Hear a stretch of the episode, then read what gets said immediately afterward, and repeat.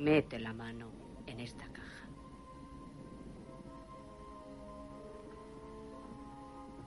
Sostengo junto a tu cuello el Gom Jabbar. Esto solamente mata animales. ¿Sugieres que el hijo del duque es un animal? Digamos que sugiero que pueda ser humano.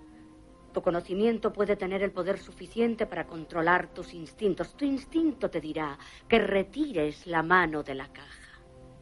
Si lo haces, morirás. Sentirás una picazón. Esa picazón se convertirá en una quemazón.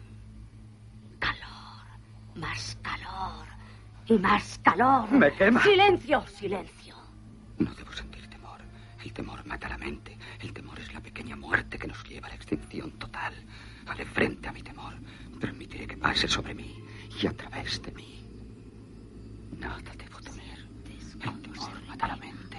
El temor es la pequeña muerte que nos lleva a la extinción total. Haré frente a mi temor. El temor. El temor es la pequeña muerte. Nada debo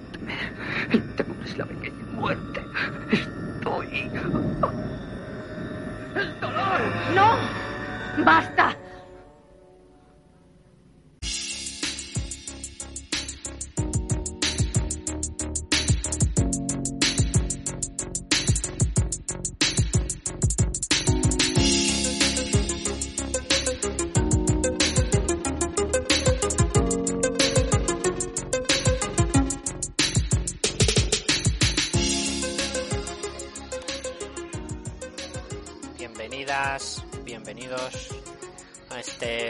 Episodio número 16 de Sócrates vs Ninjas.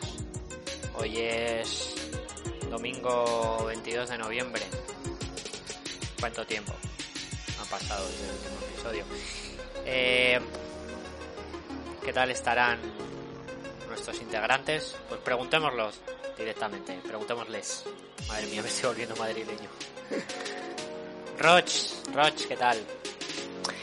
Muy, muy buenas, Diego, muy buenas a, a todo el mundo. Pues aquí estamos, ya en, en pleno invierno en el norte de España. Aproximadamente tenemos como tres cuartos de hora de luz. Y ya está, pues rollo nórdico. Mantita y. y, y aguantar. Rollo Alaska. Eh, Eh, y Magnamara, sí. Pues también en el norte, Brenes, ¿qué tal estás? ¿Tú también opinas que hay poca luz? Hombre, no, es- no es, no, ahora mismo no es una opinión, es un hecho. No hay. Mira, mira así por la ventana y no, esto no, no hay luz, no. Han apagado ya. Bueno, no nos dejan salir mucho, pues tampoco. ¿Para qué lo vas a tener encendido? También te digo. Pues está bien, hay que ahorrar. Hay que ahorrar. Pues nada, pues traemos un episodio muy diferente a nuestra última serie sobre filosofía de la ciencia, donde nuestro queridísimo Roch eh, nos va a hablar de los videojuegos basados en Dune, la obra de Frank Herbert. Así que sin más, eh, os voy a dejar con él no sin antes que responda, tiene que responder una pregunta importantísima. Para poder pasar. Claro, ¿cuál es el arte marcial más poderosa, Roch? Ostras, esto es para podcast, ¿eh? El arte marcial más poderosa. Sí, pero tiene que ser lo primero que se te venga a la cabeza, ¿no? Ah, eso no, eso no, sabes, no, eso no pasa. Cuando lo primero que se me viene a la cabeza es como los tres chiflaos, es un montón de gente intentando entrar por una puerta, sabes, alguien que, es que lo primero que se me viene a la cabeza es el boxeo, pero el boxeo no es, no es un arte marcial. Entonces, Bueno, podríamos discutir, sí, no sé. Bueno, ya no es un arte marcial, ¿no? bueno, pero bueno, pues ya está. Pero Pues, bueno. o sea, quiero decir, Boxeo. a la hora de la verdad, o sea, si es poderoso en plan de que te mida el lomo, Luego, si te metes en rollo más espiritual, ¿sabes? De cuál es la que evita más, más combates, pues probablemente el Tai Chi, ¿sabes? Porque nadie en su sano juicio, sabiendo Tai Chi, se va a meter en un combate. Entonces, como poderosa de evitar combates, yo creo que. Y esto lo digo desde el respeto a todos mis compañeros de Tai Chi, lo hice muchos años y me encanta mucho, pero es un buen arte marcial para no buscarse problemas. Que a veces, pues, la gente de otras. Hay mucho flipado de las artes marciales, ¿eh? Incluso en Tai Chi, es una cosa que me vuela la cabeza, pero igual para otro, para otro programa. Había un vídeo así como cómico de, combates de Tai Chi, ¿no? Sí, había el Tai Chi Masters. Tai Chi Masters. Bueno, Creo que no quiero descarrilar esto más de lo que lo descarrilo normalmente con la pregunta chorras. ¿Había, tai chi, ¿Había Tai Chi Virgen Santa? ¿Había artes marciales en Túnez? A mí me suena este. Eh, había artes marciales en Dune. Eh, bueno, había un estilo de combate eh, muy peculiar basado en que eh, existía una especie de escudos individuales para las personas. Eh, entonces, eh, los proyectiles balísticos y supongo que de energía, bueno, no sé si había proyectiles de energía, pero bueno, que en general los proyectiles los repelía. Entonces, lo único que podía atravesarlo eran las hojas de cuchillos y de espadas, pero tenían que hacerlo como una velocidad determinada, como muy mm. despacio. Entonces, pues existen escenas de. En las películas, vamos, en la película, por ejemplo, existe una, una escena muy mítica donde se deja entrever que, que sí que hay una forma de combate basada en eso. Sí, me acuerdo de esa escena que le dice, estamos unidos en la vida. Le mete ahí el, puñal, además se lo mete ahí como muy torticero por abajo, ahí y dice, estamos unidos en la vida y en la muerte. Mm. Ahí. Em, bueno, pues esto es ilustrativo de que efectivamente nos vamos a subir al carro de Dune eh, porque bueno, para quien no lo sepa, pues este 18 de diciembre se estrena una nueva película de el señor Villeneuve, de Denis Villeneuve, y entonces pues Internet está haciendo lo que Internet hace y hay un montón de eh, disquisiciones y cosas sobre la serie. Como habréis visto, después de esto, pues aquí el único que sabe un poco del tema, o mucho del tema, la verdad es que no lo sé, es, Diego.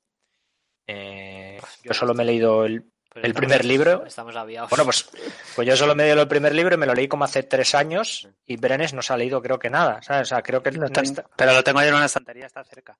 Lo tiene en una estantería. Entonces, bueno, ese es nuestro, nuestro rollo. Entonces no vamos a hablar del libro porque obviamente no, no estamos en disposición de ello. Eh, ni de las películas, porque seguro que hay sitios mejores y porque yo tampoco estoy en disposición de ello. De lo que sí vamos a hablar es de algo de lo que puede que no hable mucho, que es eh, de los videojuegos. Em, una cosa curiosa de Dune es que para ser una, una novela muy icónica de las artes marciales, de las artes marciales. en realidad, ay Virgen Santa, perdón, de, la pues ciencia ficción.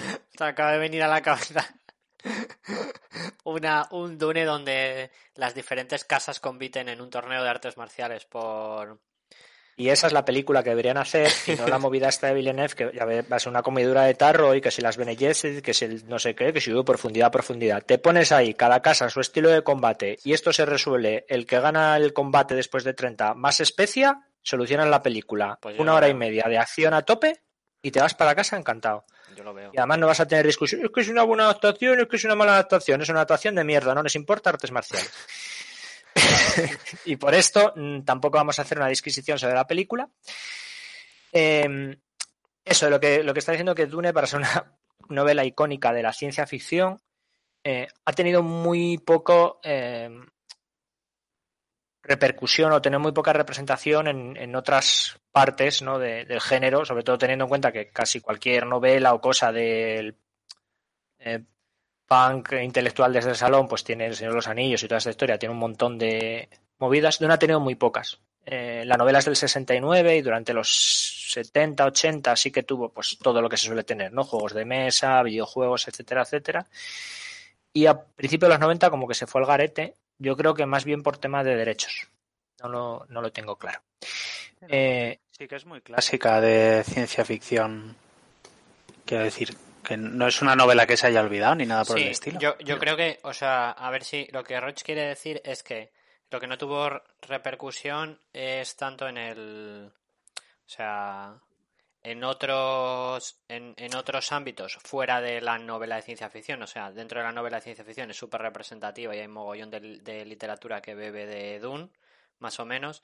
Pero luego fuera de, fuera de ahí, pues ya no hay tantas manifestaciones culturales que beban de Dune, sean Claro, cine o sean en- videojuegos o sean... Exactamente. En otros medios, O sea, bueno, ¿no? en otros medios parece que todo este, o sea, todas las, las cosas icónicas eh, de este ámbito, lo que, novelas de autor suelen tener como, bueno, todas no, todas las que son de hombres, es que estaba pensando ahora en las historias de Terramar, pero suelen tener como muchos eh, producción corporativa, pues eso, videojuegos, juegos de mesa, películas, series. Dune ha tenido muy poco de todo. Películas tuvo la de la de David No, Lynch, no, David Lynch. David Lynch. De como el otro Y raro. y un de- intento por parte de Jodorowsky. Sci-fi, ¿no? Y Sci-fi hizo una serie también. Eh...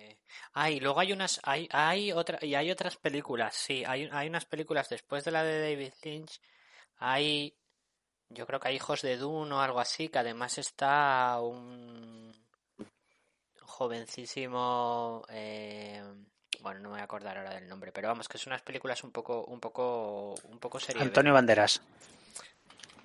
Eh, no, hombre, es el Shia LeBouf. Shia- no sé si se pronuncia así. Estoy bastante convencido que aparece.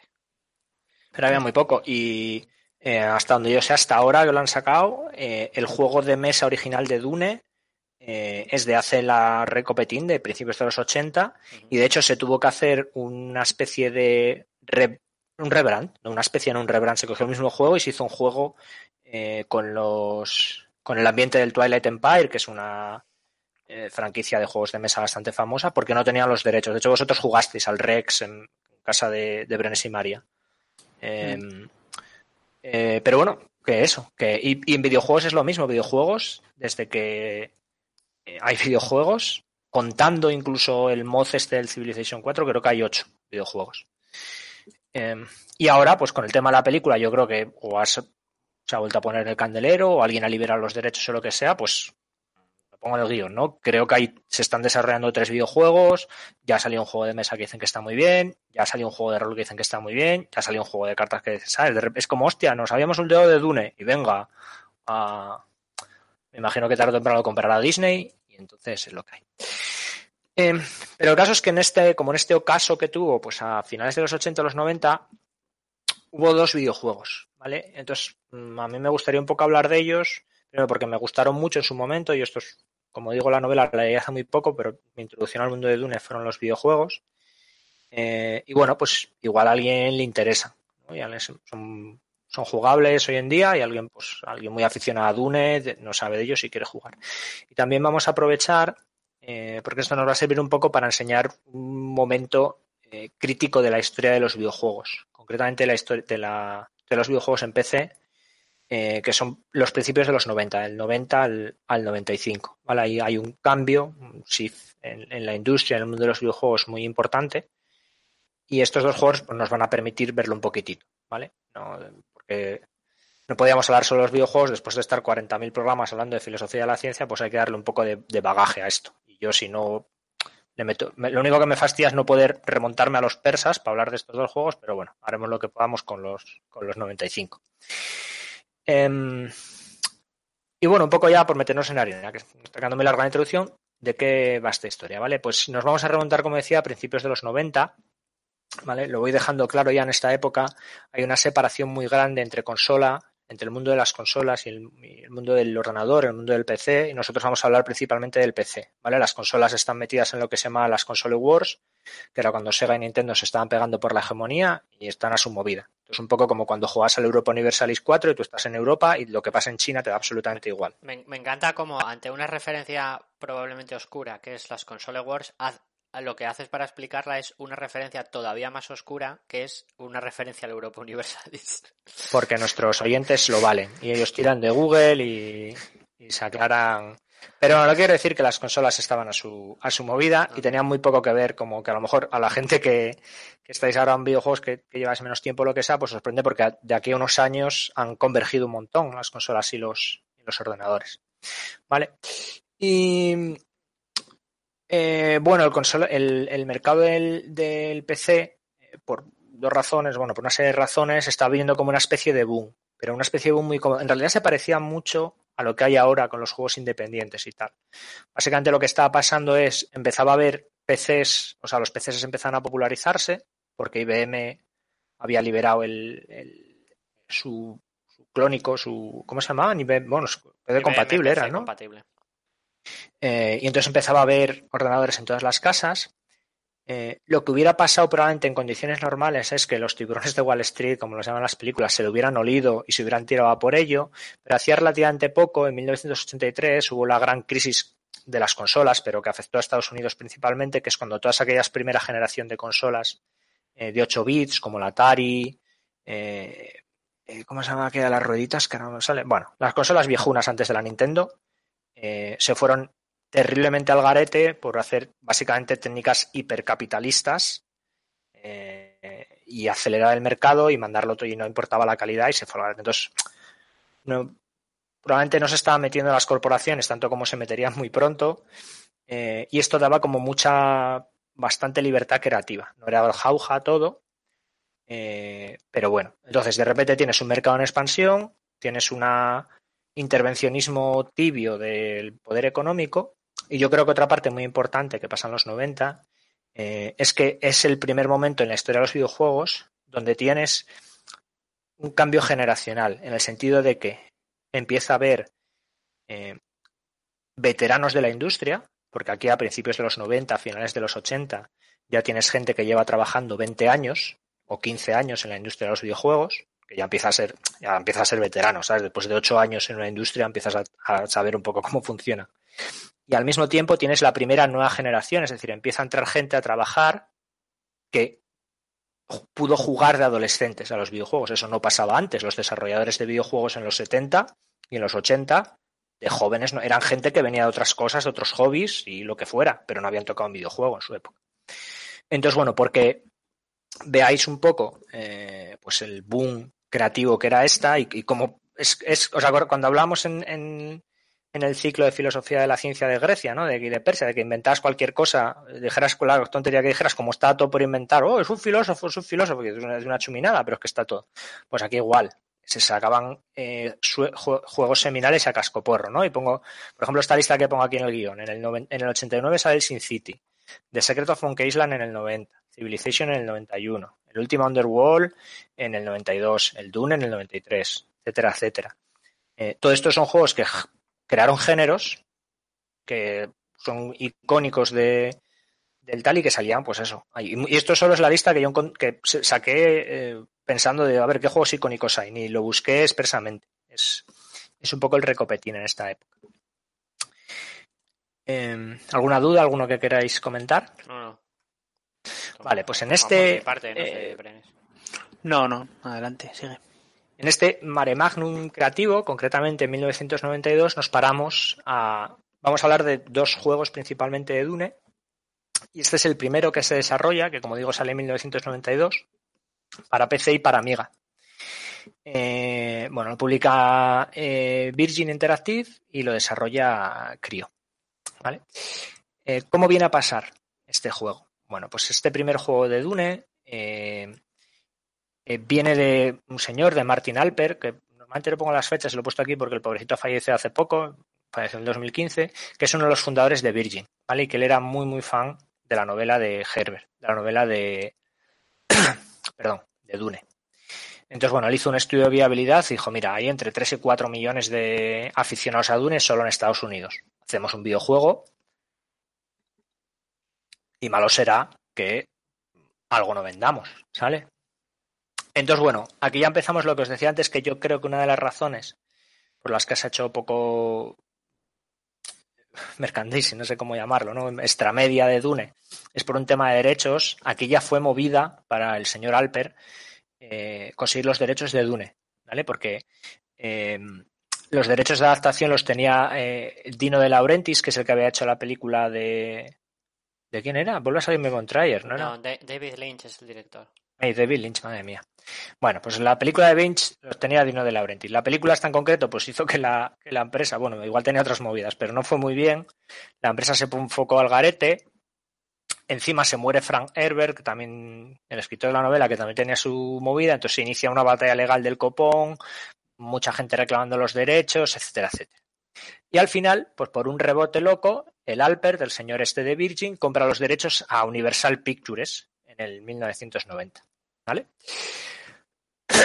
Y lo que hace es fundar dentro de Virgin, de su Virgin era una distribuidora principalmente. Bueno, Virgin era muchas cosas. Yo mm, malo será que nos suene, ¿no? Porque Virgin creo que creo no distribuía Virgin, discos Virgin es también. la Virgin de, de que solo hay una Virgin, o sea, que es que sí es un vamos un conglomerado Están- de cosas. están tiene, todos. desde Conglomerado. una- tiene desde bebida, eh, discos, eh, una aerolínea, Exactamente. eh, una aerolínea Tiene, de tiene una vuelos- aerolínea de vuelos espaciales. tiene una ¿eh? aerolínea de vuelos espaciales, eh, comerciales, sí. Bueno, pues esta señora, que era una de las grandes en aquel momento de los videojuegos, crea un estudio. El señor Alper en concreto, ¿vale? Esto es una, estas historias siempre son mucho de personalismo y de gente con mucho poder. Y crea un estudio que es Creo Entertainment, eh, principalmente con fans de, de Dune, especialmente para crear Dune, ¿vale? Em, ¿Qué pasa? Que em- empieza a haber algunos, algunos problemillas, ¿vale? Eh, hay un cambio en la dirección de, de Virgin. eh, todavía no habían cerrado los detalles del proyecto, ya hubo un cambio en la dirección. Eh, además, encima Crio es el estudio es principalmente francés y a Alper y a otra gente de Virgin no les gusta mucho porque el diseño es como, como muy francés. Bueno, parece que empieza a tenerles dudas. Entonces, tampoco les gusta mucho el, el género que iban a utilizar, etcétera, etcétera. Y aquí aparece eh, Frank Herman, ¿vale? Que era el director de Virgin en Londres y que decide mantener el proyecto un poquitito en secreto, tirando a muy en secreto. Esto es una cosa que me sorprende, pero que parece que pasaba mucho en el mundo de los videojuegos. Este no es el primero que, que lo he oído.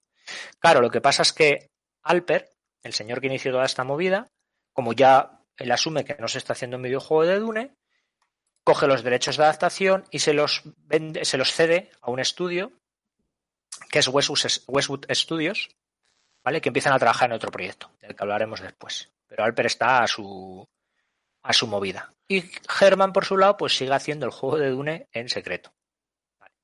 ¿Qué pasa? Que en el 91, un año antes de que salga el juego, Sega compra la rama, rama europea de Virgin.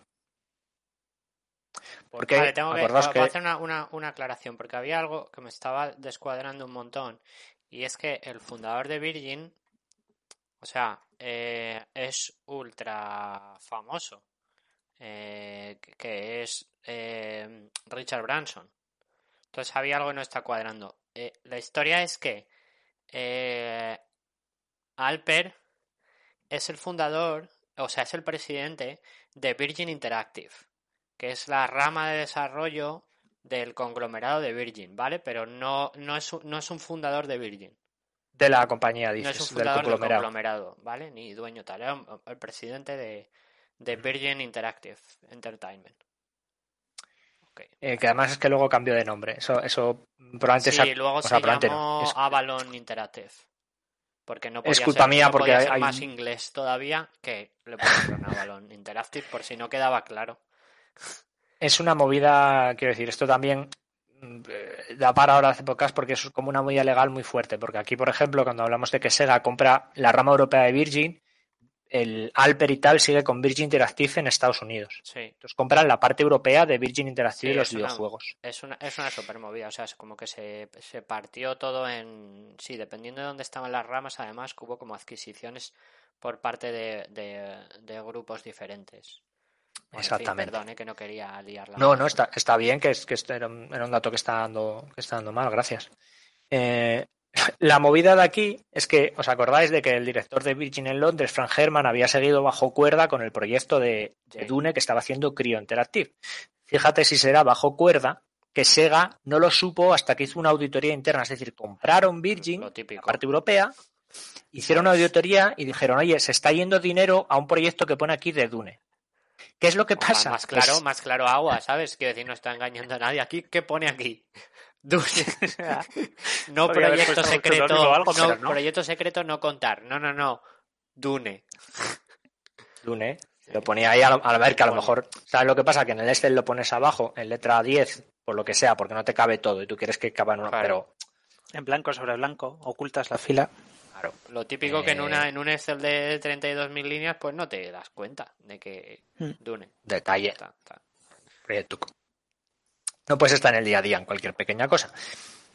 A Sega le moló la idea, pero Sega no tenía los derechos de Dune para hacer adaptaciones, los derechos que le había costado a Alper conseguir y que le había pasado a Westwood. Es que esto es un culebro, esto es Juego de Tronos en corporación. Bueno, ¿eh? el que piense que los derechos de autor de Spider-Man son complicados, que se mire lo de los derechos de Dune.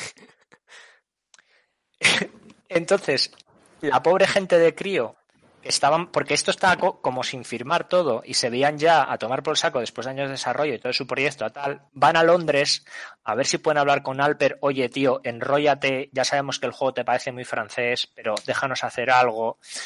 ¿Qué será? Y el al- juego parece muy francés, ¿eh? ¿Qué será? No tengo, no tengo- me imagino que el diseño boi- gráfico que lleva entiendo. boinita y Sí, que van con baguettes, no con sé. queso. Será muy europeo. Sí, Muy culto, me parece a mí esto. sí. Yo entiendo que el diseño, bueno, me imagino, ¿eh? No- no- no te- me gustaría saberlo, pero me- es sabe- que o igual sí, no, porque me da miedo lo que puede ser eso. Em, bueno, pues viajan a Londres a este señor y mira, al final parece que le interesa, ¿vale? El, el juego presenta, lo comento ahora, pero presenta como un, un, un- un enfoque nuevo, interesante y le mola mucho la eh, banda sonora. De, de hecho, el Alper, como crío, también sacaba discos. Dijo, oye, aparte del videojuego, esta banda sonora de puta madre que me habéis hecho, la saco yo y me saco unos cuartos extra. Bueno, no yo, Virgin. Bueno, seguramente también.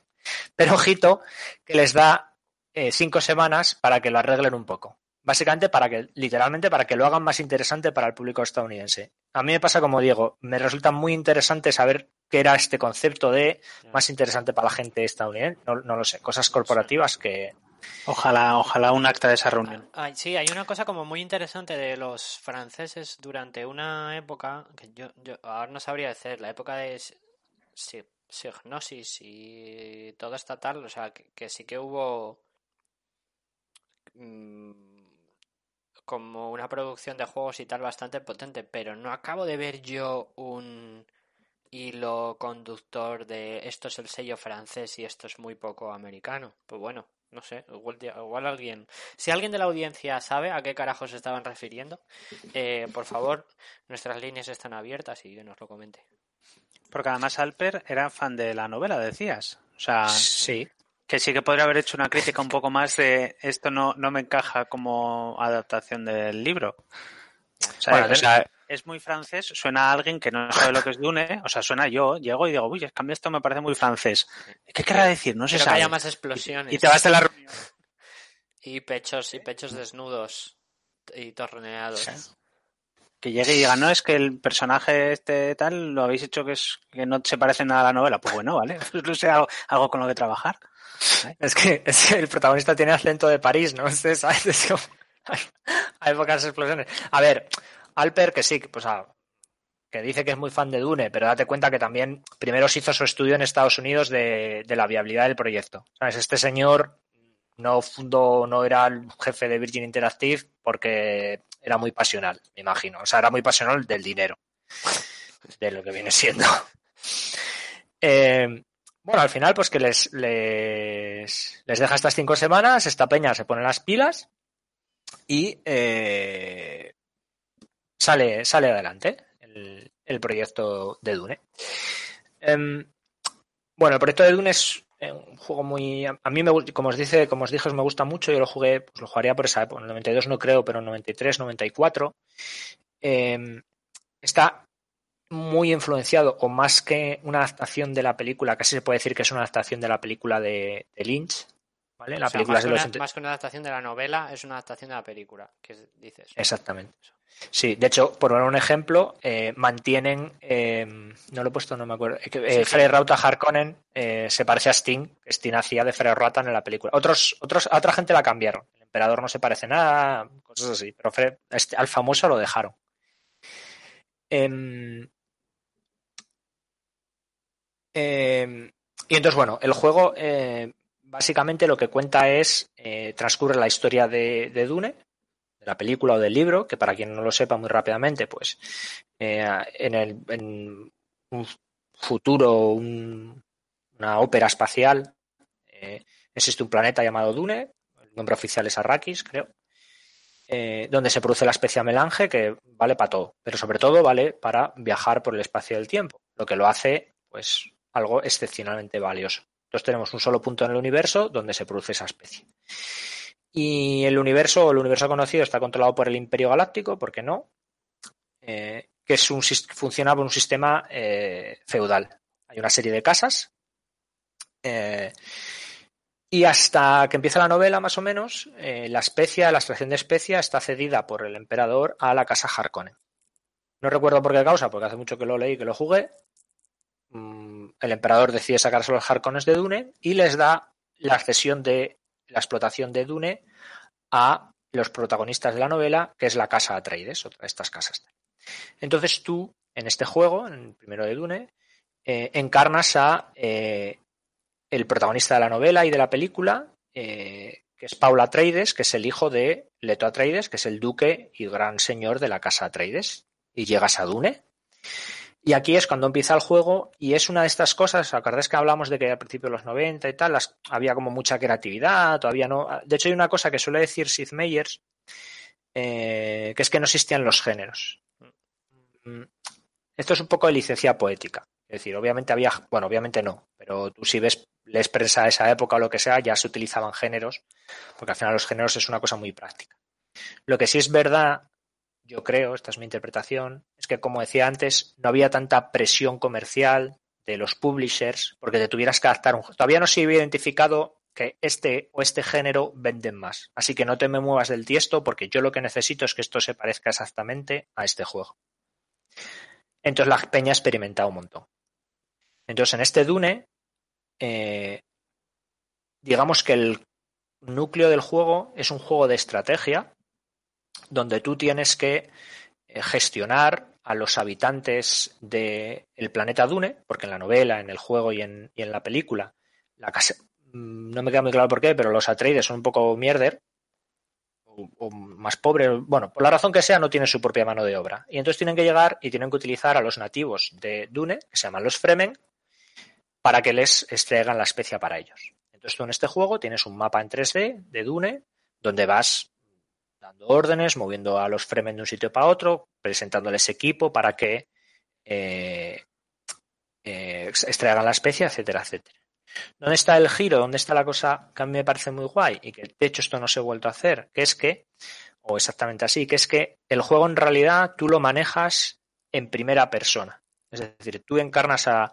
No, lo, que estamos acostumbrados, o la mayor parte de juegos de estrategia, el jugador o jugadora es un ente omnisciente. Tú ves desde una visión normalmente desde arriba y tienes toda la información y si quieres dar órdenes a unidad, mueves la pantalla hasta allí, seleccionas la unidad o lo que sea. Aquí en, este, en el Dune no.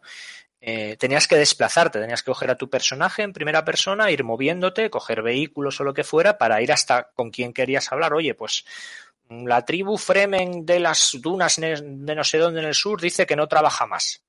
Porque has traído a esta otra tribu, además me acuerdo de eso porque me daba por el saco, ¿sabes? Tú movías tribus de Fremen y había tribus que se iban mal entre ellos. Pues los, típicos piques, ¿no? Que si este pilón estaba aquí, que si este terreno es mío, que si el tufío no sé qué le hizo, no sé qué. Em, y entonces a veces te olvidabas y los juntabas y te llegaba, oye, que dicen estos que no trabajan. Pues tenías que coger un avión, un ornitóptero, ir hasta allí a ver qué está pasando aquí. No, pues venga, pues muévete hasta otro sitio, deja esto que trabajen. ¿no? Y todo esto, eh, tú en primera persona ibas hablando con otros personajes tal, porque mientras tenías toda esta preocupación de extraer la especia, porque el emperador cada poco te envía mensajes, oye, necesito 20.000 fardos de especia, necesito 40.000 fardos de especia, venga a pedir, venga a pedir. ibas desentramando la valga la redundancia, la trama de Dune en primera persona, hablando con los personajes, hablabas con los Fremens y vas desarrollando los poderes de... Es que tampoco quiero spoilear mucho, aunque bueno, una novela de 40 años igual ya no es spoiler, ¿vale? Pero tampoco es necesario. El caso es que hay el desarrollo de los personajes y lo que va pasando en Dune, tú lo vas viviendo en primera persona. Em, bueno, es una cosa bastante, o sea, es una cosa muy creativa. No sé, por ejemplo, Bren que se ha puesto a jugarlo eh, a, raíz de este, de este podcast, pues no sé qué pensará, cómo lo verá. Claro, yo también es verdad que yo lo reconozco. Yo estoy hablando desde un juego que me voló la cabeza en el 93, ¿sabes? Que tenía 10 años o una cosa por el estilo. A mí me resultó un poco, eh, o sea, no, me lo esperaba no me esperaba un juego de estrategia, básicamente. Yo me puse a jugar y dije, "Hostia, a mí esto me recuerda a una aventura, a una aventura gráfica. Y además te movías entre salas y hablabas con gente y tal, y pues aventura gráfica, ya está. Y de repente pues, te encuentras con los freemen estos y es como, pero esto es un juego de estrategia. O sea, este señor le tengo que decir dónde tiene que, dónde tiene que sacar la especia, que le tengo que dar yo cosas. Pues yo qué sé, búscate tus cosas. ¿Cómo te, cómo actualizo yo las unidades en este, en este tal? Y, y ir descubriéndolo poco a poco fue bastante, un poco confuso, la, la verdad. Pero vamos, básicamente porque yo me esperaba otra, otra movida de juego, no, no por, no porque el juego esté mal en sí. Y lo que a mí me pasó es que yo no he conseguido, eh, como no tengo ni idea de Dune, porque ni me he leído el libro, ni, he visto la película, ni nada, eh, no, no he conseguido hacerme con la historia. O sea, básicamente yo soy un señor que llega a un planeta, que sí, que el emperador me dice que va al planeta y tal, pero voy con cinco personas y llegamos allí a un palacio que está así como un poco sucio y eso, y, me dedico a ir caminando por chozas a decir a la gente, oye, ¿trabajas para mí? La gente dice, sí, venga, va, ¿por qué no? Y me resulta todo como un poco raro. No, no le he pillado muy bien el, el, el tranquillo. Luego ya se han puesto a decir que si soy el elegido, no sé qué, y, y tampoco sé muy bien qué significa que soy el elegido ni nada por el estilo, entonces eh, lo voy descubriendo poco a poco. Entonces para mí es una sensación un poco confusa, en general. O sea, me da la impresión de que alguien que sepa más de la novela y tal lo va a disfrutar, lo va a disfrutar más que yo. Pero la verdad es que es bastante, bastante eh, jugable y, y entretenido. Me, me he tirado unas cuantas horas ahí jugando así como lo tonto. Me gusta mucho la parte de, de navegar por el planeta con mi nave, con mi helicóptero tal. No puedes ir muy a lo libre porque ya ha aparecido algún gusano y esas cosas y he tenido que dar la vuelta corriendo, pero está, está bastante chulo. Aparte de que me gustaría inaugurar eh, un- una nueva saga de Sócrates vs Ninja donde Brenes cuenta cosas, juegos y películas, los que no tengan mucho tal. Eh, eh, mira, es por ejemplo interesante una cosa, eh, una cosa que a mí personalmente me gusta mucho del, juego es que, que es una cosa que me gusta en general de los videojuegos, es que el, el, el theming, la temática y las mecánicas están muy bien entrelazadas, están muy entrelazadas. Entonces, es verdad que es verdad, no. Tú al principio del juego, pues eso, tienes que moverte a los sitios, hablar con la gente, es como muy, muy trabajo del día a día. Eh, pero a medida que el protagonista va desarrollando, spoiler, sus poderes psíquicos, eh, por ser elegido, como ha dicho Brenes, las órdenes que das en el mapa las puedes hacer ya, a medida que van creciendo tus poderes, alcanzas más distancia comunicativa. Entonces digamos que al final del juego, cuando ya controlas gran parte de Arrakis, que sería un rollo tener que ir hasta cada sitio, se convierte en un juego más tradicional, que claro, en el 92 no era tradicional, pero bueno, es un juego más de omnisciencia. Pero vas como ganando esta, esta habilidad y de todas maneras de vez en cuando te exigen, aparte de para seguir la historia, a veces te exigen que vayas, ¿sabes? Porque los Fremen son, bueno, también tienes razón, que para eso están trabajando, pocas huelgas hacen. Uy, hubo unos que, que les dije que se fuesen a una zona más rica en especia y me dijeron que no. Ah, Es me- que- Voy al tal y me dice el ayudante, hombre, tienes gente ahí en zonas ahí que son un poco, que están un poco ruinosas, muévelos a zonas interesantes. Y digo, "Ah, obviamente, tiene sentido. Y voy tal y digo, oye, tú, vete a... No, perdón, no, no, que me he nacido aquí, que yo no me voy de aquí. Bueno, eso, vale, lo entiendo y dado que no sé muy bien por qué me estás haciendo caso, no te... ¿Vas a Has seguir visto- sacando especie aquí? Sí, sí, venga, va, pues dale. Ah, Las distintas tribus tienen sus pocas, ¿eh? esto es un juego de tal, pero bueno, tiene sus personalidades. Los hay, pues lo que está diciendo Bren, los hay que les gusta, son muy de su terruño, ¿sabes? Si estás muy, hemos crecido aquí, yo de aquí me muevo. Los hay los que se llevan mal entre ellos, como decía antes. Luego les puedes dar, es verdad que les puedes dar otras profe, o sea, la idea es que luego eh, pu- puedes meter a los Fremens, igual que pasa en la novela, en la película, que dejen de extraer especia y que empiecen a entrenarse militarmente, ¿vale? Porque al final el objetivo, pues, pues es darle un poco de candela a la casa rival que eran los, que eran los. Eh, y también hay ecología, una serie de cosas. Eh, bueno, este juego, yo, como digo, es una, una particularidad. Eh, a mí una de las cosas que también me gusta mucho es su ambientación y aquí me gustaría recomendar un montón la banda sonora, en la que os acordáis que Alper dijo, uy, esto lo voy a sacar yo calentito, y de hecho lo hizo. Se publicó también el 92 por Virgin Records. Pongo una nota aquí, eh, que es que yo tengo la impresión eh, de que es una de las primeras bandas de sonoras de videojuegos publicadas eh, como disco. No lo he podido encontrar, tampoco le he dedicado mucho tiempo. Aparte que hace poco hablaba con Diego de que molaría hacer un programa de, sobre música de fuera, videojuegos. fuera- aquí dices, o sea, según tus propias notas, dices expresamente fuera de Japón. O sea, no, no de las Sí, primeras sí- bandas sonoras publicadas en formato disco, sino de las primeras bandas sonoras eh, publicadas en formato disco fuera de Japón. Sí, eh, porque lo que sí encontré es que en Japón desde muy pronto se publica, o sea, en disco de vinilo se sacan bandas sonoras de videojuego. Creo que la primera que encontré es la del Dragon Quest, me ¿Cómo parece no? que es del 86. Pero creo que no sacaban la banda sonora tal cual, sino la versión instrumental, que es decir, tú jugabas al Dragon Quest y te comías el ruido de la banda sonora de el 8 bits chiptune que tuviera, sí. y luego en el disco ponían la versión instrumental. Hacían una versión instrumental y lo sacaban. Entonces, yo diría que de las primeras bandas sonoras, que es la banda sonora tal cual, de, tal cual, tal cual del videojuego, es la de es la del Dune. Eh, yo, Eh, yo es que esta- a este primer Dune no, no lo jugué, pero la banda sonora entonces era... eh, porque veo que tienes en tus notas y tal que, que, bueno, que lo, en algún momento pasó a ser una versión de CD.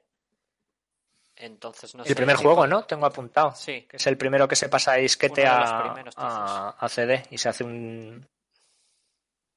Pues entiendo que será la versión de CD, sí. Bueno, mi pregunta es si la banda sonora era chiptune o era una cosa con... o era una banda sonora con arreglos de lo que sea, de orquesta o de... Banda sonora con arre- en re- es El tema es que es ambient, es, es música eh, de sintetizador. Es Ah, sobre todo vale, ambient, con un poco de trance, ¿vale? Es muy, es muy de su época, queda muy bien con Dune. Es como con. eh, bueno, pues es un poco esto que sería ahora como retrofuturista. ¿sabes? Pero sobre todo fuera y dentro de la banda sonora es, es principalmente o, exclusivamente sintetizadores, con de vez en cuando alguna voz y medio robótica y ese y ese tipo de cosas. Me explico, ¿no? Sí, sí. Eh, bueno, se- parece que los derechos actuales los tiene EMI, te lo pongo aquí, eh, porque no hay forma de conseguirla. Ya. Y dicen las malas lenguas que Picard, que fue uno de los productores de o los creadores de banda sonora, la sacó él por internet. ¿Vale? Entonces, bajársela de internet seguiría siendo ilegal y nosotros desde aquí como servidores como bueno como atención al servicio público os decimos que no hagáis cosas ilegales pero igual la encontráis por Hay, internet hay un disco en, en iTunes, lo recuerdo, porque esto nos lo pasamos de unos a otros, o sea, y es accesible, entiendo que es accesible en iTunes. Bueno, no lo sé. Pero vamos, eh, de un tal Exos. Eh, Exos era crío antes de ser crío Ajá. o algo así que se llama eh, Dune Spice Opera. Es- Spice sí Spice Opera esa esa es Spice de Spice de especias, sí, Dune Spice Opera. Eh, que no lo voy a poner ahora, obviamente, pero, y tal, pero lo recuerdo como de como chiptunero, pero no estoy seguro. es ¿Qué tiene que sintetizador? ¿Y- y noventero qué tiene que ver esto? O sea, si esto esto es la banda sonora, o sea, ese disco es la banda sonora o esto es un ese disco es la banda sonora este disco es la banda sonora, vale. Pues no sé cuán Perdón, perdón, continúa. Pues probablemente es una banda sonora medio ilegal, porque efectivamente no aparece por otro sitio, pero yo, yo creo que es totalmente ilegal tiene su carátula y todo, ¿eh? de esas cosas que ya, ya sabéis los derechos sabes que no la puedes con- comprar pero no, no está porque pues porque a mí no le saldrá rentable o por, por lo que sea sabes que eh, pero bueno a tope con el con los derechos que apoyan el arte. En fin. Eh, Dune fue un éxito un éxito comercial vale entendido un éxito comercial de 1992 vendió 20.000 unidades en la primera semana y para 1997, cinco años después de su eh, publicación, había vendido 300.000 300.000 unidades.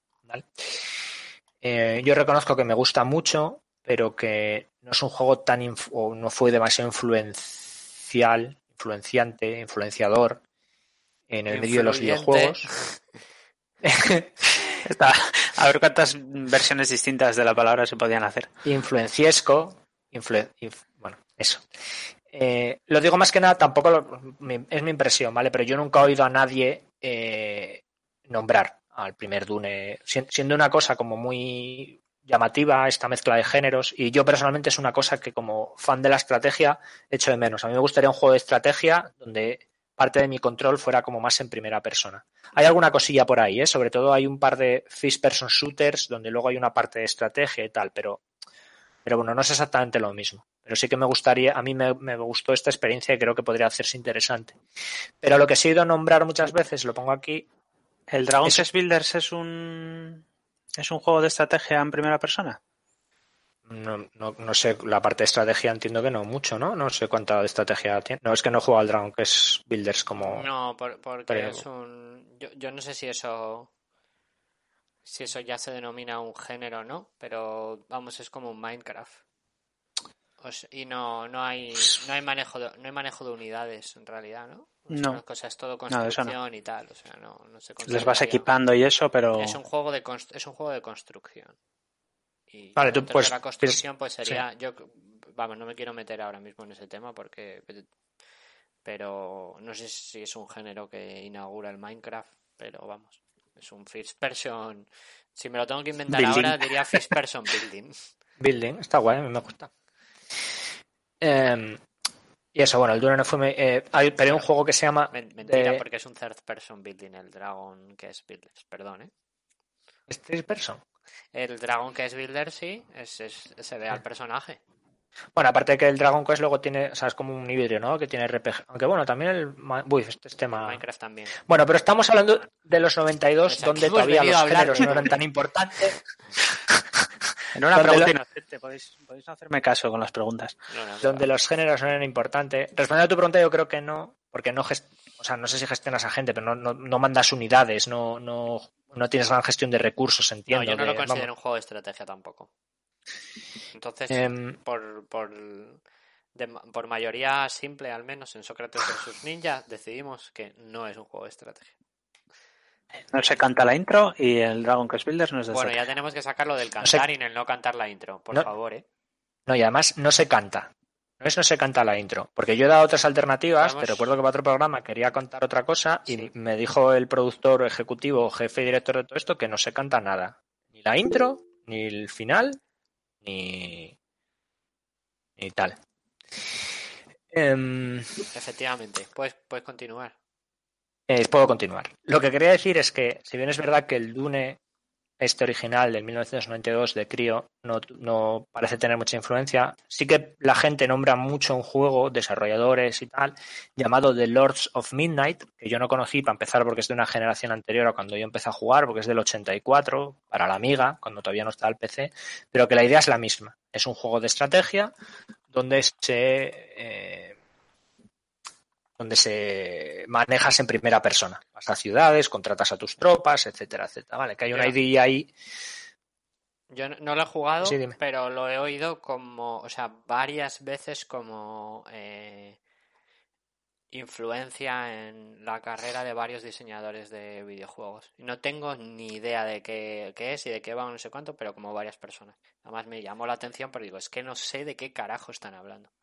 No, yo tampoco lo conocía. Luego he jugado, eh, creo que se llama Legends of no sé qué, que es un remake eh, indie que se hizo hace poco, pero tampoco lo sabía. Pero bueno, básicamente es un juego de primera persona en el que te mueves como a pantallazos. Esto como se movían antes los juegos en primera persona, cada vez que le das hacia adelante en el teclado, puff, te mueves una pantalla.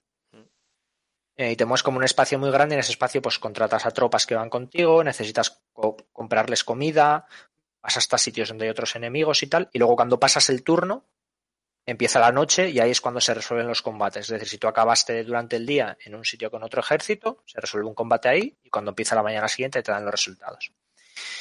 Eh, básicamente, eh, lo que quería decir con esto es que Dune no tuvo su preeminencia, pero que esta idea y esta mezcla de géneros, eh, pues sí que es llamativa, ¿no? Que al final, por aparte de recomendaros a, todos los que nos escucháis, a todas las que nos escucháis este juego, eh, quería presentar este Dune pues como un buen ejemplo de lo que eran los videojuegos de ordenador en los 80 a los 90, una cosa súper creativa, eh, que tuvo muchos problemas ya comerciales, ¿vale? Porque no, al final la pela es la pela y las cosas no salen de tal, pero que aún así por trampas y por la gente individual estirando del hilo, al final el juego salió adelante, se consiguió sacar un juego muy creativo, ¿vale? Que esto es una cosa que seis, cinco años después no va a pasar, que es un poco lo que lo que vamos a ver, lo que vamos a ver ahora. Em, y no sé si queréis añadir alguna cosilla a Dune. O sea, a Dune no, porque eso para eso está el hijo de, de Herbert, para añadir cosas a Dune. Vosotros si queréis añadir alguna cosa al, al podcast al comentario. No, no. No. Bueno, pues eh,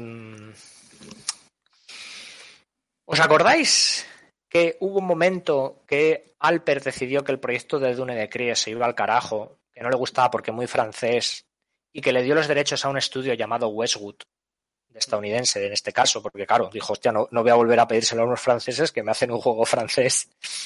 Entonces se lo pidió, un de hecho, de Las Vegas, ¿sabes? Era como lo más estadounidense que pueda haber. Por favor.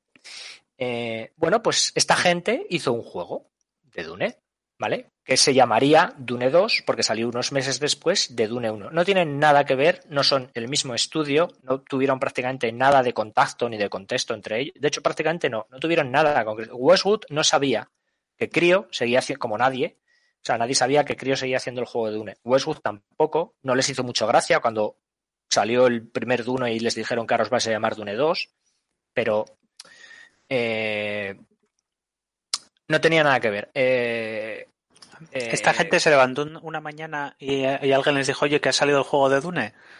Porque Estoy por, sí, sí, que, lo, o que ser un poco confuso para ellos. que igual lo leyeron en la prensa. De levantarse y tal. Oye, que, que PC Gamer o lo que hubiera en aquella época dice que ha salido Dune. Y dice, hostia, no me jodas, dejamos el código fuente abierto. Mierda. Vale. Sí, sí, creo que el, el- el jefe, el que fuera de. Sí, el jefe, el, fundador de Westwood Studio, creo que se, se pidió un rebote importante. De, Pues, porque recordad que esto, Virgin es el publisher que sigue por encima, Virgin Interactive. Lo que pasa que aquí es Virgin. eh, bueno, no, y en el Dune sigue, eh, sigue siendo Virgin Interactive América. Europa se lo ha comprado Sega, Virgin lo ha cogido todo y es la misma publisher. O sea, esto es un, esto es un sin Dios. Eh, el juego se llamó, como nota, Dune 2, eh, The Building of a Dynasty, que luego en Europa se llamó The Battle for Arrakis, y luego la versión de Mega Drive Genesis, Dune The Battle for Arrakis. Es curioso porque yo este juego también lo jugué 93-94, un poco cuando salió. Yo obviamente lo jugué en Europa, pero el juego que yo tenía estoy seguro que se llama The Building of a Dynasty. Entonces no tengo muy claro de dónde salió aquel juego y no quiero que hagamos más preguntas al respecto. Em, no confundir con un mus, que yo no sabía, lo, lo conocí al hacer este, ¿Con este qué, podcast, pero había un multi. En el 94 salió un multi-user. Ah, un, eh, un mood, vale, vale, perdón, es que no te había oído bien, perdón. No, no, Ah, sí. perdón. Bueno, salió un, multi- un juego de estos en, en aquella época. Los multi-user dungeon estaban bastante de moda todavía. Para quien no lo sepa, multi-user dungeon es como un juego como el World of Warcraft de ahora, pero que se jugaba solo con texto. Entonces tú te conectabas a un servidor con un montón de gente y le ponías up o go north o lo que sea, y con las instrucciones, pues ibas moviéndote por el servidor. Y había una versión extremadamente friki, extremadamente eh, roleable, que eran los mus. De hecho, creo que es multi-user, la S no sé de qué es, y el, H creo que es de Habitat, eh, pero a veces se pone como Hallucination. Em,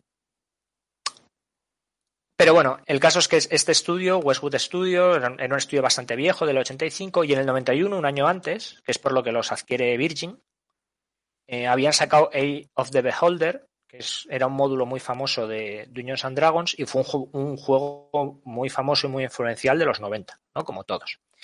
Entonces, bueno, eh, le dicen a. Bueno, le dicen a tal, le dicen, bueno, tenemos esto. ¿Qué es lo que pasa? ¿Vale? Y aquí es- nos vamos a meter un poco en el diseño y la producción de Dune 2, ¿vale? Eh, tenemos al vicepresidente de, Virgin, perdón, de Virgin, Steph, ¿cómo es? Stephen Clark Wilson, ¿vale? Eh, este señor había sido muy importante la adquisición de Westwood, o sea, él, estaba en Virgin y había trabajado mucho en la adquisición de Westwood, este nuevo estudio de Las Vegas. Y eh, eh, era además el que le supervisaba los presupuestos, era como su liaison, se dice en inglés, era como su contacto, era el contacto de Westwood en Virgin, ¿vale? Y fue un poco el que se encontró con este marrón de Alper, de ahora tenemos los mm, eh, derechos de Dune, porque hemos dejado de hacer el juego en Europa. ¿Estás seguro, Alper, de que hemos dejado de hacer? Sí, sí, sí, buh, esto te lo digo yo que he hablado y este juego no se hace. Bueno, vale, vale, pues hacemos un juego.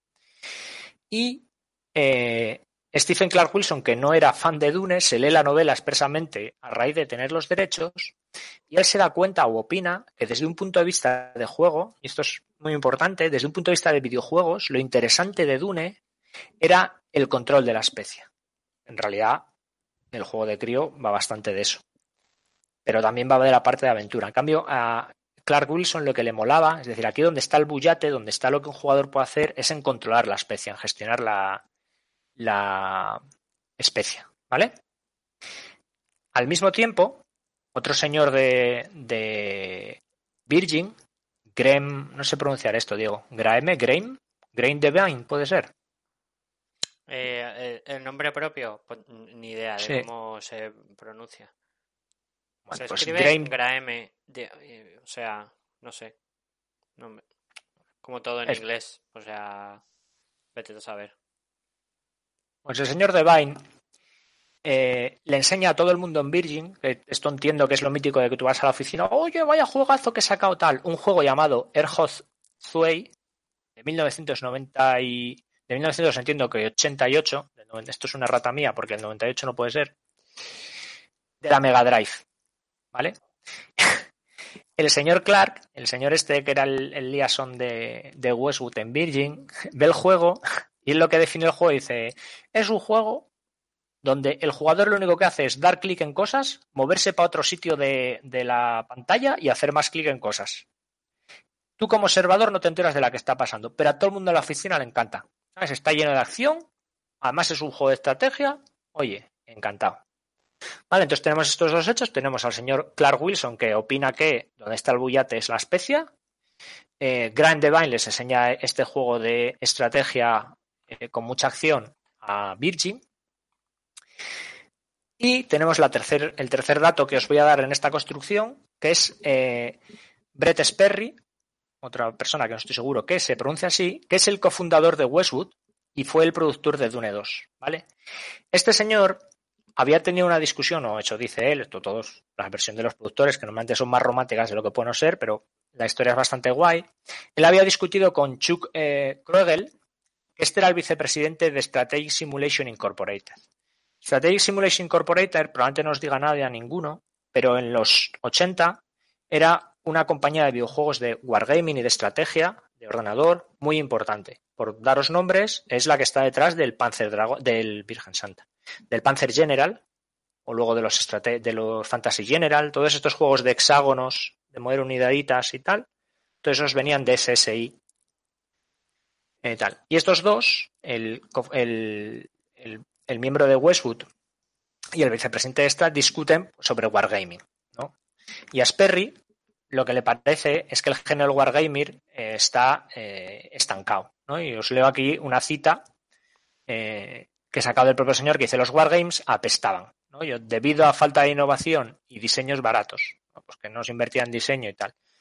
Chuck, el paisano este de Strategy Simulation Incorporated, pensaba que el género llevaba en decadencia muchos años y que los jugadores estaban saltando a otros géneros más excitantes. Para mí, para Brett Sperry, había mucho potencial en el género que no se estaba explotando, especialmente desde el punto de vista de diseño. Así que me tomé como un reto personal fusionar eh, dinámicas en tiempo real con un buen control de un wargaming rápido.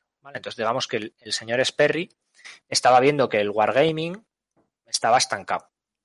Pues en esta propuesta que se hizo este señor de dar al juego de estrategia, al género de estrategia, una cosa más dinámica, más activa, más eh, de más acción, es cuando Steve Clark, Steve Clark Wilson y Graham Devine, los otros dos de antes, les proponen a Westwood, oye, ¿por qué no hacéis un juego de estrategia de Dune que os prometo que no se está haciendo ninguno en Europa? ¿Por qué no lo hacéis centrado en el control de los recursos, que esto es donde está el bullate? Y además veis este juego, el Earth of Sway de la Mega Drive, como referencia juntas estas tres cosas y es cuando a eh, Westwood se le ocurre lo que va a ser el Dune 2. Solo queda un pequeñito detalle que va a ser muy importante y es que a este señor de Westwood, a Brett Sperry, le molaba un montón el interfaz de eh, los Mac, el interfaz de usuario. Recordad que aquí, en esta época, los PC compatibles utilizan MS2 eh, que sigue siendo una interfaz de comandos. Mientras que los Mac ya desde muy pronto habían utilizado una interfaz gráfico donde clicabas, donde tenías contexto, lo que ahora sería por Windows de toda la vida.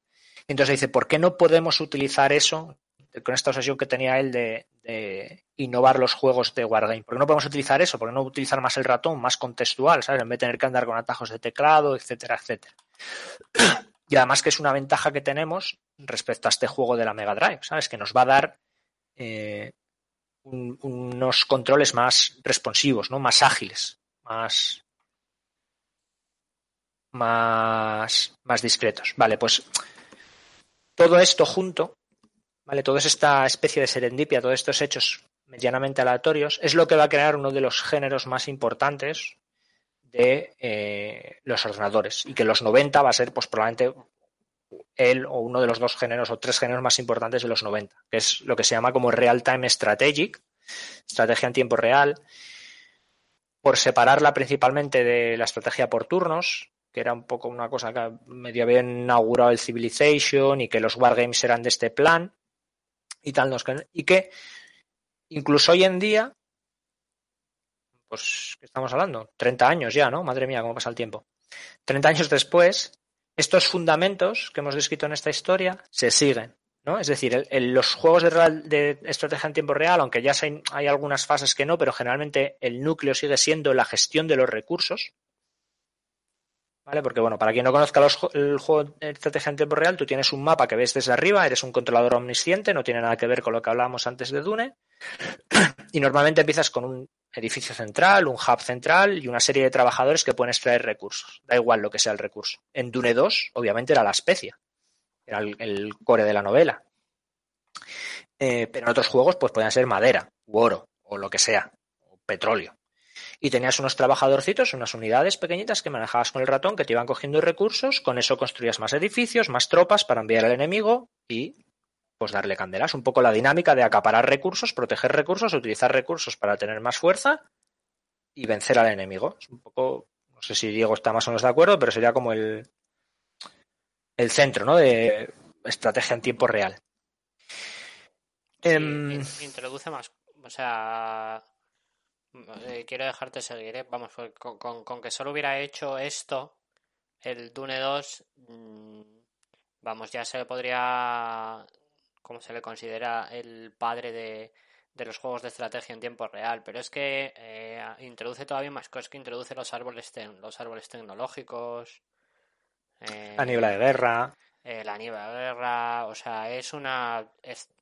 Mm, estaba todo ahí, es bastante... Eh, o sea, no, no, no es por desmerecer todo lo que sucede después, ¿eh? que después suceden cosas, ya vas a hablar tú de ellas porque lo has visto, bueno, vas a hablar de ellas, no vas a hablar mucho de ellas, pero las vas a nombrar, suceden cosas interesantísimas y súper definitorias en el género, eh, pero la, el 90% de las cosas estaban ya en el Doom 2. Es bastante, es bastante impresionante de, de de ver conceptualmente, ¿eh? jugarlo ahora es muy, es muy duro.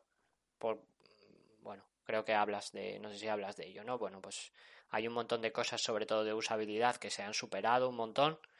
Eh, de cómo se manejan las unidades con el ratón, hace falta muchos menos clics de, de los que se necesitaba en el Dune y tal, es todo como muchísimo más manual. Eh, pero quitando eso, Mm, está todo ahí. O sea, el 90% de las cosas que se hacen en los juegos de estrategia de tiempo real después ya estaba en el Doom 2. Es bastante impresionante. En ese aspecto. Sí, es, es verdad que es, es no, no, suele pasar, ¿no? Que de golpe el juego seminal de un género sea tan.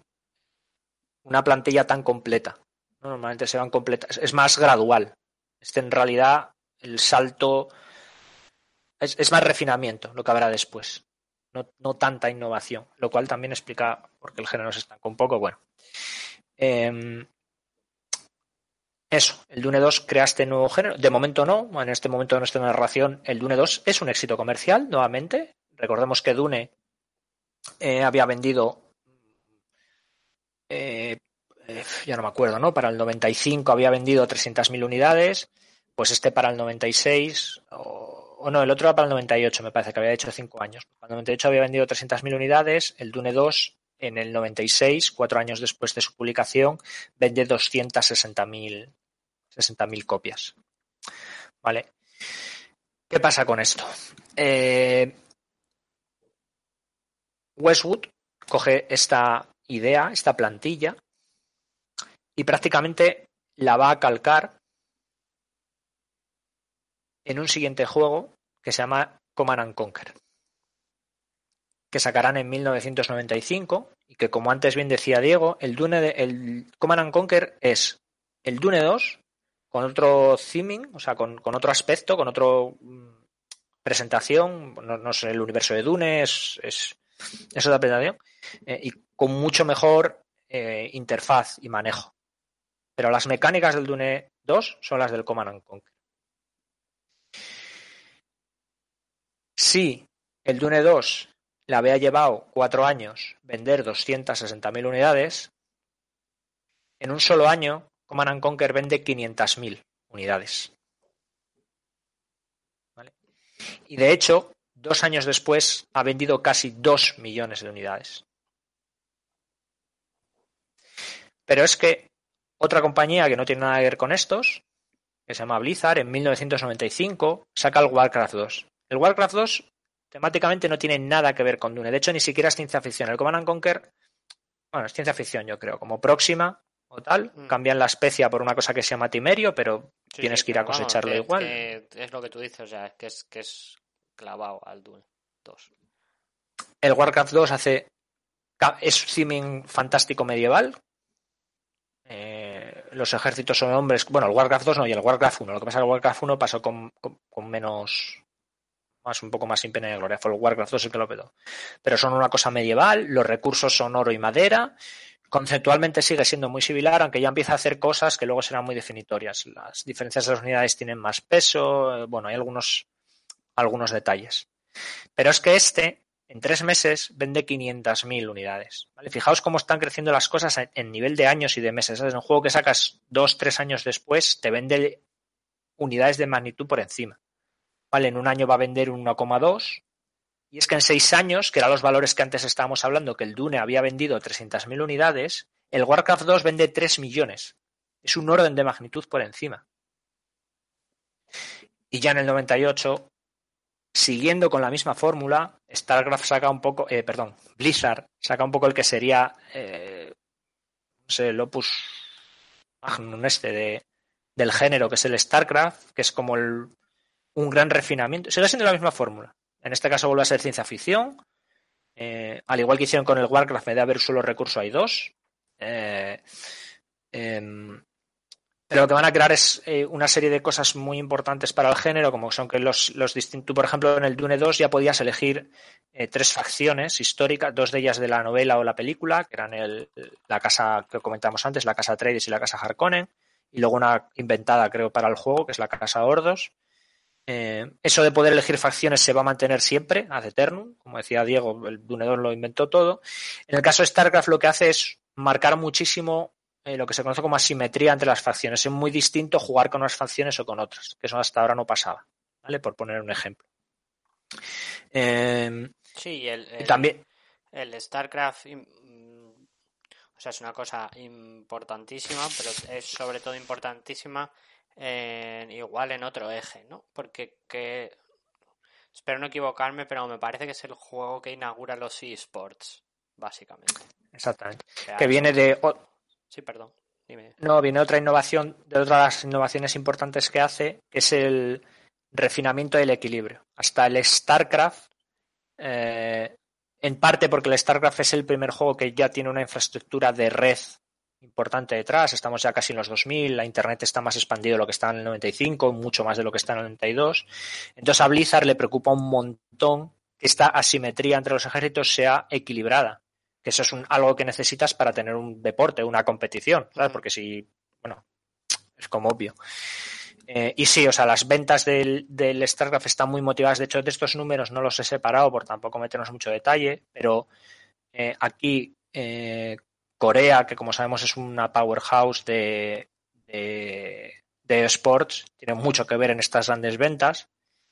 Y el StarCraft, motivado por, por el Sports en parte, sencillamente por el crecimiento de este género, eh, pues es que el primer año ya vende un millón y medio de unidades. ¿Sabes? Que estamos hablando. Eh, bueno, el Warcraft 2 tres años antes había vendido 1,2. Eh, al final, en tres años, el StarCraft vende 4 millones de unidades. Y creo que una sola es en Corea, eh, motivada por los esports. Entonces, eh, el Dune 2 es un juego muy guay, nuevamente, muy recomendable. Pero fijaos que sale el mismo año que el Dune. Y mientras el Dune era hijo o muestra de una época muy determinada de los videojuegos donde podías hacer lo que bueno, no lo que quisieras, pero donde era como una cosa muy innovadora y tal, no sé cuánto. El Dune 2 también lo es, pero sin quererlo, sin tener esa intención, va a ser de las primeras muestras o va a inaugurar una nueva época de los videojuegos, que es básicamente en la que empieza a entrar tanto dinero que aquello que comentaba de que las corporaciones tenían un poco miedo a la crisis del 83, aquí no hay miedo a nada. Cuando empiezas a contar las ventas en vez de en cientos de miles, en millones, eh, se acabó se acabó lo que se daba. Esta gran época de creatividad va a empezar a desaparecer. Es cuando aparecen las grandes compañías, las grandes corporaciones de videojuegos, ¿no? Y de hecho es donde aparece eh, en el imaginario popular la idea de la megacorporación malvada, y si me preguntáis con razón, de videojuegos. En este caso, pues la famosa EA, ahora ya se ha olvidado, pero EA era mala y se cargó. De hecho, muchos de estos, eh, ¿os acordáis de aquella lista que leí al principio, que comenté al principio de videojuegos que habían crecido? seminales que habían nacido en los 90, super creativos, la mayor parte de esas compañías eh, se fueron al garete en los 90, muchas de ellas directamente se las cargó EA. ¿Sabes? De llegar y me vais a empezar a hacer 750.000 juegos en paralelo y me da igual y me vais a repetir. Y una cosa que se inaugura aquí es la de, a ver, ¿qué es lo petado? El Command and Conquer. ¿El Command and Conquer qué es? Un RTS, un juego de estrategia. Pues me vas a hacer juegos de estrategia. Igualicos que este. No te salgas mucho de la fórmula a ver si la vamos a liar. Me gusta una cosa de, del inicio de los dos juegos, que es el Dune 1 eh, tiene un rollo así más como pinta de fan y de hecho cuando el, el tipo este, el Alper, hace críticas rollos de macho francés, tal no sé qué, y en este en el Dune 2 eh, llega el tipo que no se había leído Dune ni sabía nada de Dune, se lee el libro, lo analiza y dice, vale, esto va de, de controlar la especie. Pues me haces un juego que vaya de controlar el recurso. Muchas gracias. Uy, y ese juego que no entiendo, pero que a vosotros os flipa, porque sois a vosotros os gustan los videojuegos, pues me haces ese juego controlando la especie. Para dentro de seis meses. Bueno, puede, puede que te, ¿sabes? Puede, te- puede tener que ver.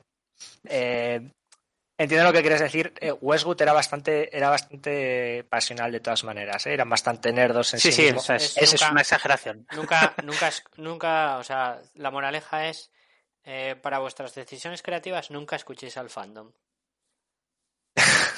No es, no es mala idea. De todas maneras, que Westwood había hecho Day of the Beholder, ¿eh? que eran una. Lo que pasa que es verdad que daos cuenta que Crio se fundó expresamente por fans o con muchos fans de Dune. ¿eh? Estaba la cosa como igual too much. Eso, Está- eso, pero ellos, o sea. Westwood no, no tengo ni idea, pero no niego que fueran, por su carrera, que fueran fans de Dungeons and Dragons, y, pero, pero no eran fans de Dune, y por lo eso,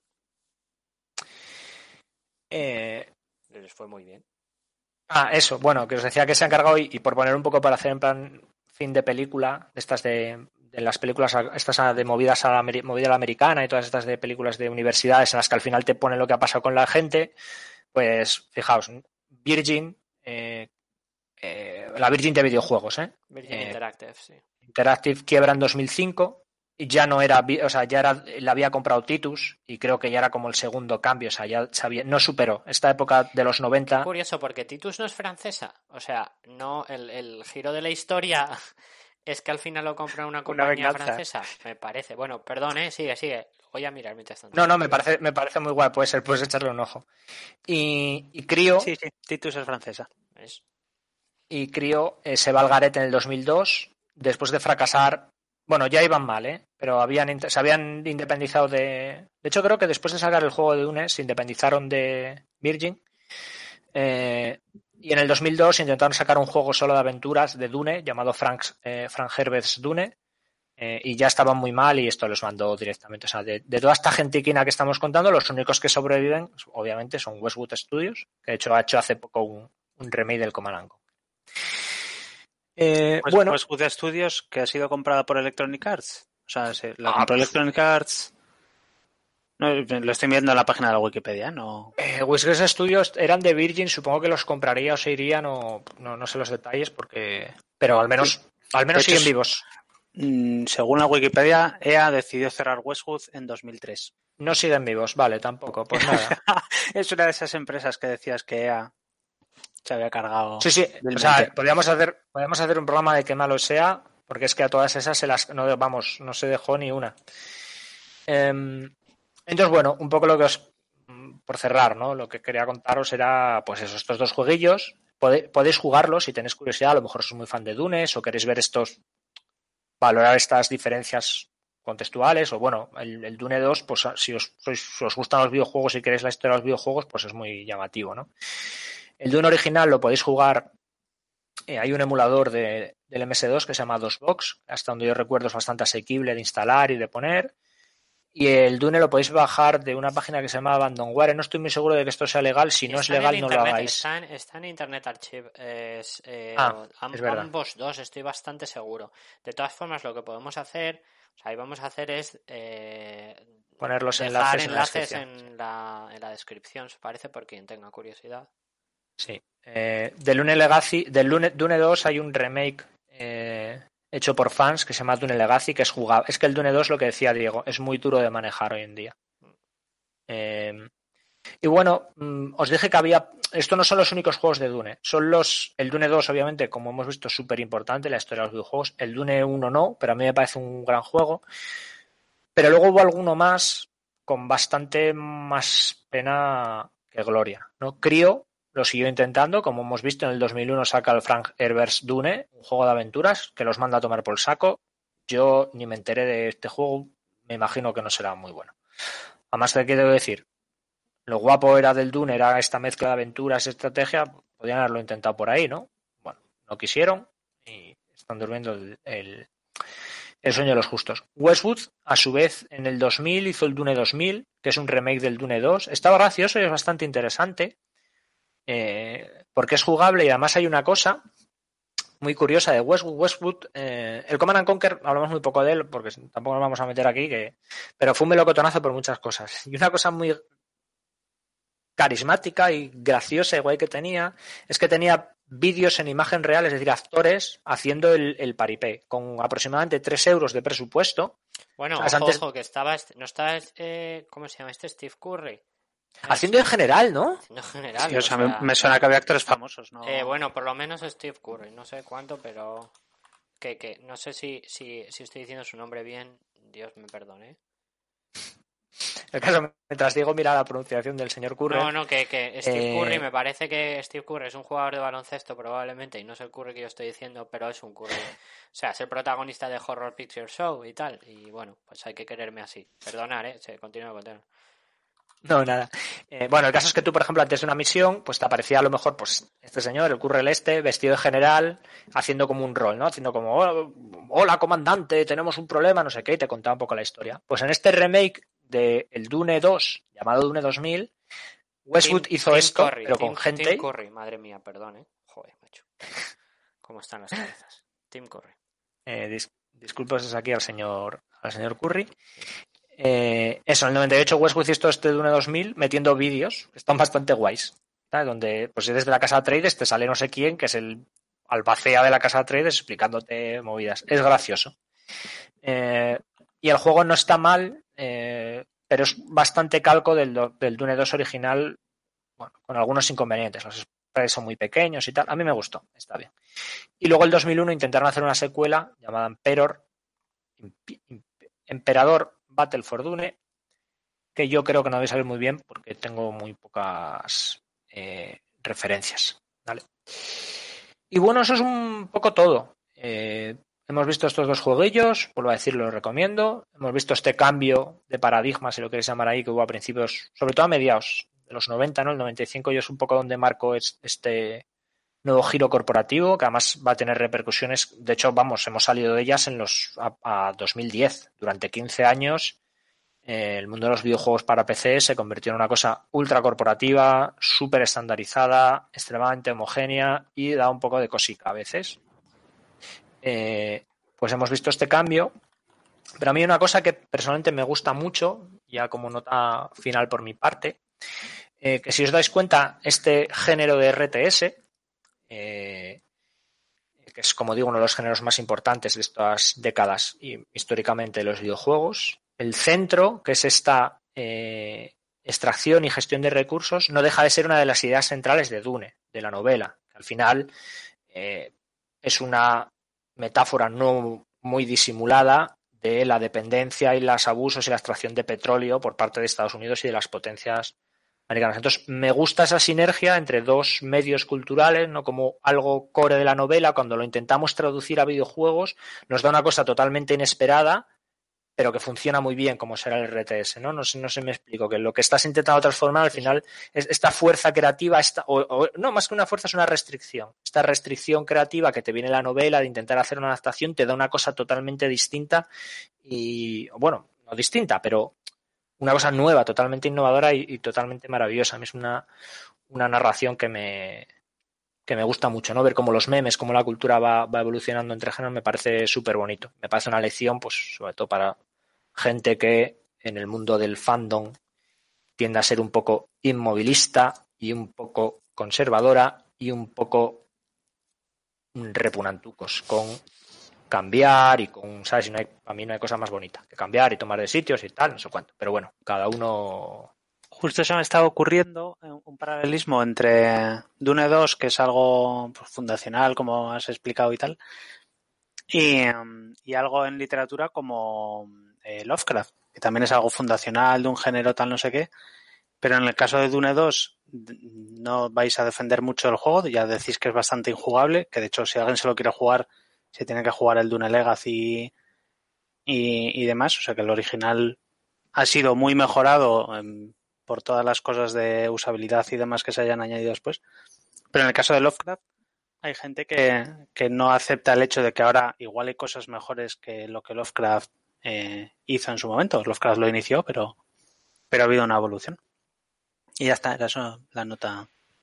Eh, me, parece o sea, me parece relevante, pero me parece mm, muy interesante tratar como profundo. Es que creo que hay ahí eh, también la, hay, los videojuegos tienen, siendo un género tan nuevo, movimiento cultural, por no llamarlo arte y meternos en otras historias, ¿vale? Pero siendo un movimiento cultural tan, tan joven y tan nuevo, eso le representa algunos inconvenientes, pero presenta ventajas, que no tiene algunas cosas que huelen un poquitito a... Que huelen un poquitito cerrado de, del mundo de la literatura, ¿sabes? Como el tema de los clásicos y el tema de tal, es que no es que te tienes que leer la Iliada, no, no, te tienes que leerla. Este me la leí, está muy guay, pero no hay, está superado, hay cosas tal y cultural. Sobre todo ahora, ¿sabes? Es una cosa que hemos cogido del siglo XVIII, cuando los burgueses tenían tres libros y se los leían y eran súper cultos, pero hoy en día hay que seleccionar un poco. Entonces, si solo os vais a jugar un RTS, que no sea el Dune 2. Y si os vais a leer Error Cósmico, seguro que hay mejores opciones que Lovecraft. Pues estupenda reflexión final. Eh, nos quedamos con eso. que no seáis no seáis fandom. al menos no seáis fandom repugnante. No sé, ese es el ese es el consejo ese es el consejo del servicio social de Sócrates versus Ninja. Bueno, pues eh, muchísimas gracias, Roch. Me ha un montón el tema y cómo lo has tratado. Eh, muchísimas gracias a Brenes, no solo por sus intervenciones, sino por el trabajo de campo que ha hecho de jugarse el primer Dune. Muy, soy muy sacrificado, ya lo sabéis. Seguimos sin que Brenes, o sea, todo esto en realidad han sido artimañas y estrategias para que Brenes se leyera el libro o se viera la película y aún así no lo, no lo hemos conseguido. Pero bueno. Eh, no, no puedo defenderlo porque el libro que me he estado leyendo a cambio es, es horrible y, y merece estar en los infiernos, así que no me puedo defender. Y con eso nos despedimos. Muchísimas gracias a todos y a todas por escucharnos. Esto ha sido Sócrates versus Ninja. Hasta luego. Hasta luego. Besos, abrazos.